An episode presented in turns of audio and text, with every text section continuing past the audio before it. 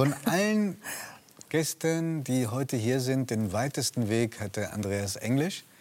Der ist aus Rom gekommen, ist inzwischen viermal getestet worden. Also er ist absolut safe. Aber äh, natürlich würde es uns interessieren, wie wirkt Rom gerade auf Sie? Sie haben vorhin schon gesagt, dass es, äh, was das Kirchliche anbelangt, das meinte ich jetzt nicht, sondern wie wirkt die Stadt, auf, nach der jetzt, glaube ich, viele Sehnsucht haben, weil sie einfach denken, wie schön war das, als man einfach so nach Italien fahren konnte. Also es ist absolut Gänsehaut, tragisch, weil die Stadt war noch nie so schön. Also ich bin seit 30, seit 32 Jahren in Rom und ich habe die noch nie so schön gesehen. Ich fahre mit meinem Sohn jetzt jeden Tag, wenn wir können, Fahrrad.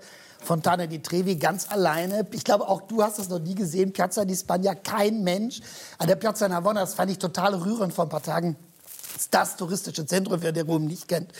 Hängen jetzt so große, so große Schilder und da steht, wir haben 40 Jahre lang die Touristen bedient, wir haben sie schlecht bedient, wir waren zu teuer und wir haben schlechtes Essen geliefert. Aber wir wollen euch jetzt, Römer, kommt bitte essen. Das ist toll. Also ganze Teile der Stadt, die wo keiner mehr hingegangen ist, weil man gedacht hat, also das sind ja lauter Urlauber, was willst du da? Das ist, macht, ist wieder ein Teil und gleichzeitig ist es ganz, ganz schrecklich, weil ganz viele Freunde, die kleine Restaurants, eine Pizzeria, eine Eisdiele, die haben alle wirklich, das war nicht mehr so wie im ersten Lockdown, dass man gesagt hat, die haben Schwierigkeiten, sondern die sind weg. Die haben aufgegeben, die haben das ein paar Monate durchgehalten, aber die haben dann in dieser Zeit, und es ist ja auch völlig, es liegt ja auf der Hand, Rom lebt von den Menschen, die da hinkommen, seit Jahrhunderten. Und wir meckern zwar immer darüber, aber in Wirklichkeit brauchen wir diese Leute. Und deswegen hoffe ich, kommt bitte alle wieder, weil ohne euch geht's nicht. Okay, also Botschaft ist angekommen. Man muss hinzufügen, wenn man wieder darf. Ja, genau, klar. Wenn man wieder darf. Äh, Andreas Englisch ist nicht nur seit über 30 Jahren äh, Wahlrömer, sondern er gilt als einer der besten Vatikankenner. Viele Bücher schon darüber geschrieben und Artikel darüber geschrieben. Sein neuestes handelt von Papst Franziskus und den Gegnern, die er hat. So, wie, wer sind seine Gegner? Dieser Papst, der doch in der Welt so beliebt ist, wie lange kein Papst mehr? Also, dass es Ärger geben würde, das war sofort klar. Von der allerersten Sekunde war klar, weil dieser Papst sofort gesagt hat, was er will.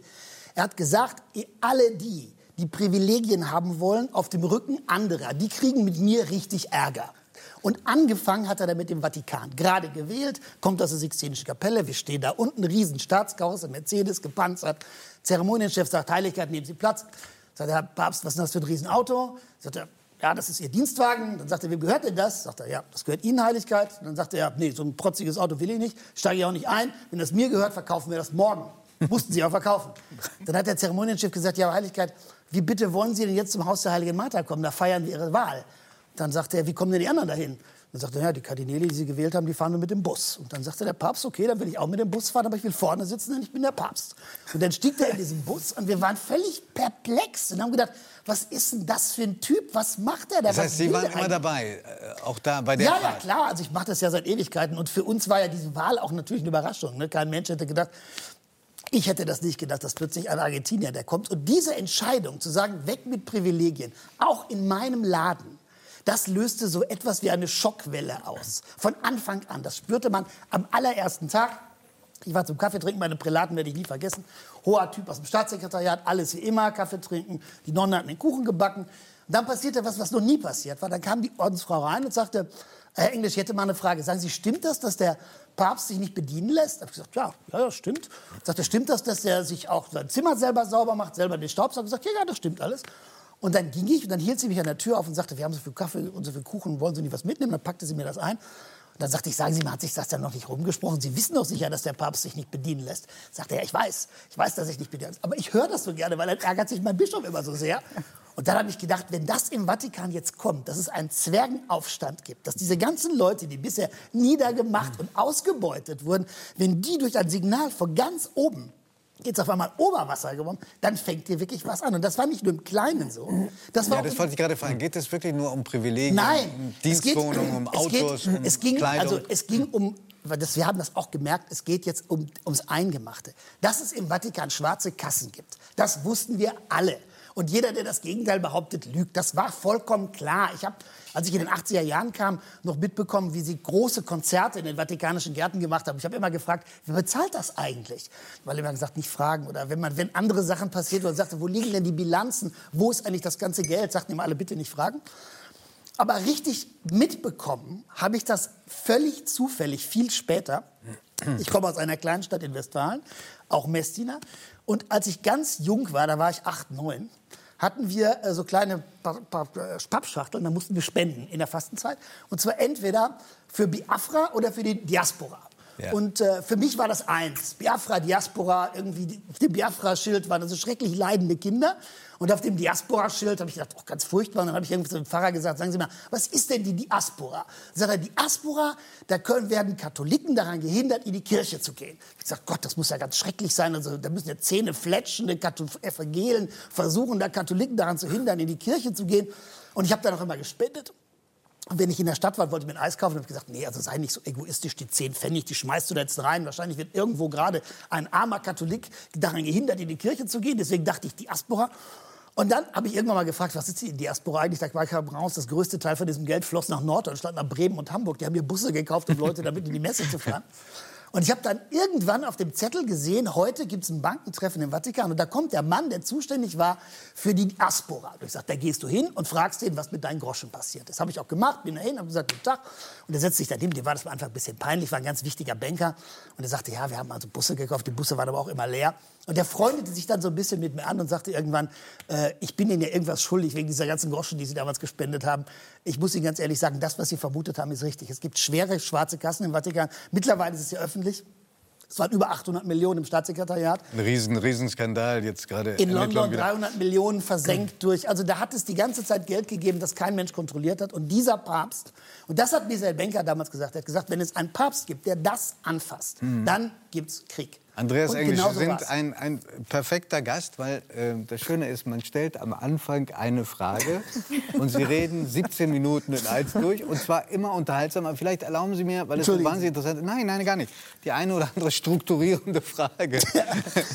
Zum Beispiel äh, wird es natürlich, dass er Feinde hat, ist jetzt sehr einleuchtend geworden. Aber sind die auch wirklich gefährlich? Ja. Sind, die, sind das Leute, die... Wissen Sie, warum die gefährlich sind? Nee, das frage ich ja Sie. Die sind gefährlich, weil die glauben, sie arbeiten im Namen Gottes.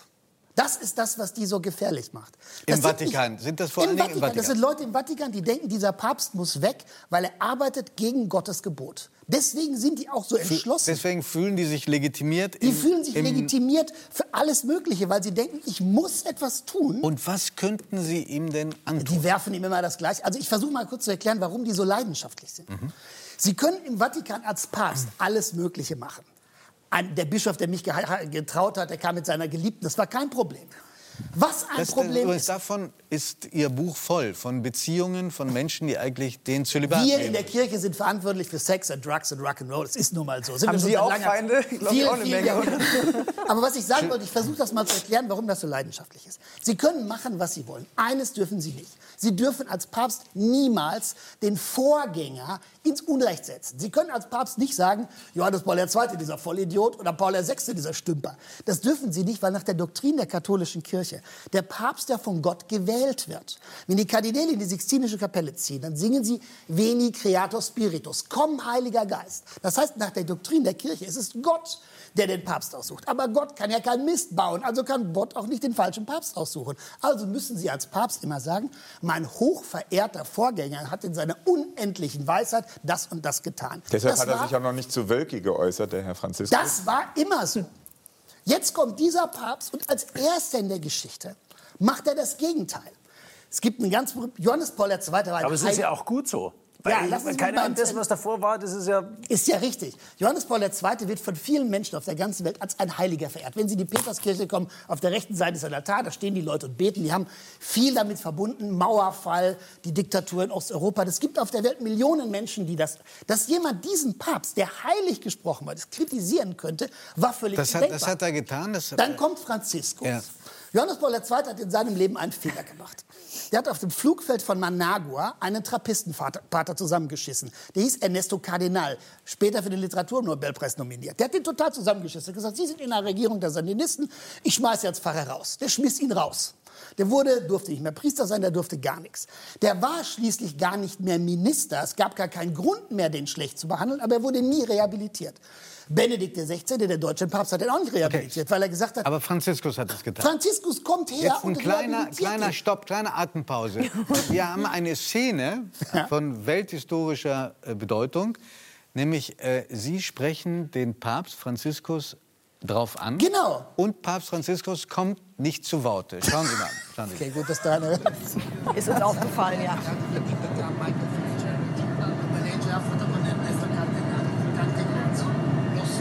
Warum, warum, warum danken Sie ihm? Äh, Sie sind doch eigentlich Journalist. Also äh, warum danken Sie ihm dafür, dass er Ernesto Cardinal rehabilitiert hat? Ich, ich wusste, dass das ein absolutes No-Go ist und dass ein Papst diesen Mut haben könnte, zu sagen, dieser arme Kerl, dem ist, hat ein Heiliger Unrecht getan und ein deutscher Papst Unrecht getan. Und ich spreche das offen aus. Das war im Vatikan eine Sensation. Und dass er diesen Mut hatte, aber der Kern der Frage, die Sie gestellt haben, ist richtig. Ehrlich? Der Kern der Frage ist insofern richtig, als dass ich bin so lange da und es fällt mir irre schwer, objektiv zu bleiben. Das stimmt. Sie haben völlig recht. Ich arbeite auch in meiner Arbeit manchmal nicht objektiv. Also das heißt, auch dieses Partei. Buch ist nicht objektiv, weil ich finde, dieser Papst macht einen super Job. Endlich räumt er diesen Laden Aber auf. gerade wenn Sie ihn so verehren, Sie müssen mir dann schon versuchen, eine Antwort zu geben Gerne. auf meine Frage. Meine Frage war, was können die seine Gegner ihm sie denn drohen, antun? Ja, Im schlimmsten immer, Falle. Ja, sie drohen im schlimmsten Fall. Sie drohen ihm immer mit dem Gleichen und sagen, Ganz einfach. Es hat in der Geschichte der Kirche den verletzten vier Päpsten entweder einen Mord gegeben oder einen Anschlag. Moment, wo war der Mord? Auf Johannes Paul II. gab es zwei Mordanschläge, so, einmal in Rom, einmal. In, Versuche, einmal in Rom, einmal in Fatima. Paul VI. Hat ein, ist versucht, ermordet zu worden auf dem Flugfeld von Manila. Dem haben sie die Kehle durchgeschnitten. Gegen den Tod von Johannes Paul I. hat Interpol ermittelt wegen Mordes, weil nie geklärt werden konnte, wie dieser Papst. Aber die Ermittlungen sind eingestellt worden. Die Ermittlungen sind eingestellt worden. Man hat aber mehrere Jahre ermittelt. Und Benedikt XVI. ist ganz offensichtlich aus dem Amt gedrängt worden. Also, dass der Job des Papstes gefährlich ist, ist völlig klar. Daran gibt es nicht den geringsten Zweifel. Und die konkrete Drohung, die sie gegen ihn haben, ist Kirchenteilung. Wir drohen dir mit einem Schisma. Wir machen das Gleiche, was Martin Luther geteilt hat. Wir teilen die Kirche in zwei. Und er sagt Oder davor, die Anglikaner davor. Ja. Er sagt davor, ja, es hat mehrere Kirchenteilungen gegeben. Er hat gesagt, ich habe davor keine Angst, weil die sagen ihm, wir werden eine Kirche bauen, die ist total super fromm und du kannst mit deinem Laden machen, was du willst. Weil diese ganz normalen Katholiken fühlen sich von diesem Papst zutiefst missverstanden. Die haben das Gefühl, er treibt ein Keil in diese Kirche. Also vom, wissen Sie, ist doch ganz banal. Was macht Johannes Paul I., also Johannes Paul II. als erste Reise? Er fährt in Marienheiligtum. Was macht Benedikt XVI. als erste Reise? Er fährt zu einem eucharistischen Kongress. Was macht Franziskus als erste Reise? Er fährt nach Lampedusa, stellt sich hin und sagt, das Mittelmeer ist ein Massengrab. Und kritisiert und, das, was auch Sebastian Was nicht nur der äh, italienische Innenminister gemacht hat. Den, Turbo, den Turbokapitalismus. Genau, er sagt nicht nur, so, der Kapitalismus ist die falsche Form, sondern für die Europäer noch viel schlimmer. Er sagt, es gibt überhaupt kein Recht auf Privateigentum. Das soll mir erst mal einer erklären. Mhm. Aber wenn sich ein Paar Papst in Lampedusa hinstellt und sagt, das Mittelmeer ist ein Massengrab und sagt, die Menschen, die hier rüberkommen, haben ein Recht auf einen Teil von eurem Kuchen. Und den Katholiken sagt, seid nicht so egoistisch, dann führte das zu einem Krieg innerhalb der Kirche, ganz klar. Weil die ganz normalen Katholiken haben gesagt, was will der eigentlich von mir? Ich soll nicht so egoistisch sein, ich gehe arbeiten, ich zahle Kirchensteuern, ich versuche ein ordentliches Leben zu leben, ich betrüge meine Frau nicht, aber über mich spricht der Papst nie. Hm. Der spricht immer über also, die Armen und über die Leute, die übers Mittelmeer kommen. Und viele von denen sind nicht einmal Christen. Man muss den Menschen, die äh, diese Naturgewalt, Andreas Englisch zum ersten Mal erleben, nein, nein, alles wunderbar, zum ersten Mal erleben, erklären, erklären, dass sie äh, zu den ganz wenigen gehörten. Vielleicht waren sie der Einzige, der den Rücktritt von ja. Benedikt vorhergesagt hat. Ja. Äh, war das eine Mutmaßung oder war das Wissen? Hatten Sie gute Quellen? Ich werde jetzt ganz offen sein und sagen, ich habe letztendlich geraten. Okay, jetzt, ich, bevor Sie ausholen, der ähm, Franziskus wird äh, demnächst äh, 84. Ja, morgen. Glauben Sie, dass er auch zu jenen zählt, die zurücktreten können? Nein, das waren sehr kein, wenige. Nein, dieser Papst stirbt ganz sicher in seinen Stiefeln. Und er hat, sagt auch warum. Wenn man ihn danach fragt und sagt, Sie werden bald, also ich habe ihn immer so angesprochen, wie ich alle anderen Päpste auch angesprochen. Ich sage immer Heiliger Vater, weil ich zu Johannes Paul Zweiten Heiliger Vater gesagt habe und zu Benedikt Heiliger Vater gesagt habe. Und Franziskus sagt dann immer, wie läuft's denn so, Heiliger Sohn? Aber wenn man dann sagt, wenn man dann sagt, Heiliger Vater, denken Sie an Rücktritt, dann sagt er immer, ich habe die Armut der Menschen da draußen gesehen und die haben ein Recht darauf, dass ich so lange wie ich irgend kann versuche, die Ungleichheit zwischen Reich und Arm am wenigstens zu lindern. Mhm. Also in Amerika haben wir ja das Modell, dass das Leben mit 78 erst richtig losgeht. Ähm, aber glauben Sie nicht, dass die irgendwie auch vor Augen haben, dass sie vielleicht nicht mehr die Aufgabe bewältigen können? In Dieser Papst? Ja. ja, klar. Also ich muss ganz ehrlich sagen, also bei den letzten Auslandsreisen, die wir gemacht haben vor Covid, der steht um 5.30 Uhr auf. Wir sind in Madagaskar kreuz und quer durch dieses Land gefahren. Ich war abends fix und fertig und bin 20 Jahre jünger als dieser Mann. Also die Kraft ist, fehlt ihm absolut nicht. Also der brennt wirklich absolut. Und äh, das spüren ja auch seine Gegner. Mhm. Der will nicht, der will denen die diese, aus dieser Welt einen egoistischen Ort machen wollen, den will er das Feld nicht überlassen. Und das wird er bis zu seinem letzten Atemzug. Aber es geht, ja, es geht ja bis runter, sage ich mal, diese ganzen ähm, Pfarrer, die sich irgendwie einen Thron für ich weiß nicht wie viel Kohle und so weiter, das ist ja eigentlich oben, fängt es an und das, das spitze, ich meine, ich sage es ganz ehrlich, ich bin aus der Kirche ausgetreten, weil für mich ganz klar war, es hat ähm, einen, einen Missbrauchsskandal gegeben in Ettal. Ettal ist direkt in der Nähe von Garmisch und mit dem konnte ich nicht mehr, ja, habe ich gesagt. Übrigens, das, was da, er gerade kann, das kann, ja, ja, das verstehe ich. nicht. Und lassen Sie bitte die Gewissen, Kirchenkritik kurz zu. Ja, da, kann, nee, da kann ich nicht mit meinem reinen Gewissen noch Kirchensteuer bezahlen. Ja, ja, das verstehe ich. Dann war ich Taufpate von meinem, von meinem Neffen und ähm, dann hat meine Schwester, die hat zu dem, zu dem Pfarrer gesagt, der meint, ähm, ja, aber kurz vor der, der Taufe, übrigens der Taufpate, also mein Bruder, ist nicht mehr in der Kirche. Mhm. Und dann hat er gesagt, ja, oh, ob ich jetzt das machen kann, wenn der nicht in der Kirche ist und so weiter, schwierig. Und dann hat er es trotzdem gemacht und dann hat der mir ähm, während der Zeremonie gesagt, ja, und so weiter, wie wichtig das ist, dass der, dass das Kind mit dem katholischen Glauben aufwächst und der andere Taufpate und katholische Glauben. Und so, dann hat er mich angeschaut und hat zu mir gesagt, und wir reden nach der Kirche. Da habe ich mir gedacht, alles klar, dann reden wir nach der Kirche. Dann sind wir rausgegangen, dann hat der mich gefragt, ja, ich hab, hat, der zu, hat der mich gefragt, ähm, Herr Neureuter, ich habe gehört, Sie sind aus der Kirche ausgetreten. Aus welchem Grund? Dann habe ich gesagt, weil es für mich nicht plausibel oder ich ich komme damit nicht klar, dass Kollegen von Ihnen Kinder missbrauchen mhm. und ich noch bei diesem Verein dabei sein soll. Dann sagt er zu mir, ja, man muss im Leben auch verzeihen können. Dann sage ich, ich sage Ihnen jetzt eins, wenn ich eins in meinem Leben niemals verzeihen werde und auch würde, wenn jemand ein Kind anlangt. Und da können Sie mit Ihrem Glauben daherkommen, wie Sie wollen, wenn jemand ein Kind anlangt, dann Steht dann, werde ich, dann, werde, dann, werde ich zum Tier. Das es wäre sagt, besser, steht sich aber einen Mühlstein um den Hals zu hängen, wenn man ein Kind hat. Das steht so in der Bibel. Ja, ja, Sie haben ja völlig recht. aber Sie müssen auch mal das Gegenteil. Das Gegenteil hat gerade unser gemeinsamer Freund da vorne gesagt. Das stimmt, was Sie Welcher gemeinsamer Freund? Äh, unser Johannes. Johannes. Mhm. Es stimmt, was Sie sagen. Der Missbrauchsskandal ist total unterschätzt worden. Sie haben das total schlecht gemanagt. Das ist total schrecklich. Und es ist auch so. Was heißt denn schlecht gemanagt überhaupt, dass das zugelassen worden ist? Die Situation mit Wölki jetzt, also dass das Urteil alles Papst überlassen wird und Herr Franziskus hat auch noch nicht geantwortet, alles wie er richtig. damit Es ist alles richtig. Was da passiert ist, und das fand ich, das ist übrigens ein Verdienst von diesem Papst, der gesagt hat, das ist so schlimm, dass es Menschen zerstört, dass es ihnen den Selbstmord treibt. Das ist alles wahr. Das will ich überhaupt nicht kleinreden. Aber ich will euch sagen, überlegt mal eine Sekunde das Gegenteil. Das, was ich auch in meiner Kindheit erlebt habe, wird es nie wieder geben. Und dadurch wird meiner Ansicht nach Deutschland ärmer. Alle Priester, die ich kenne, werden sagen, also wenn ich das sage, sagen, wir hatten Ferienfreizeiten, wir sind Kanu gefahren, wir sind mit den Fahrradzelten gefahren, das war alles super. Und wenn die Sonne schien und ich einen Sonnenbrand hatte, dann hat er mir den Rücken eingecremt. Stimmt.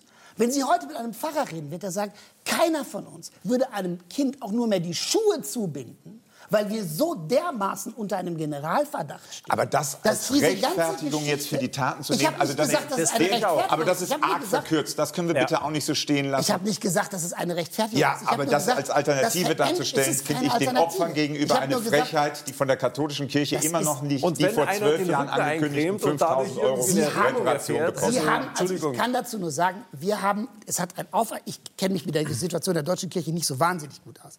Es hat einen äh, Missbrauchsgipfel im Vatikan gegeben.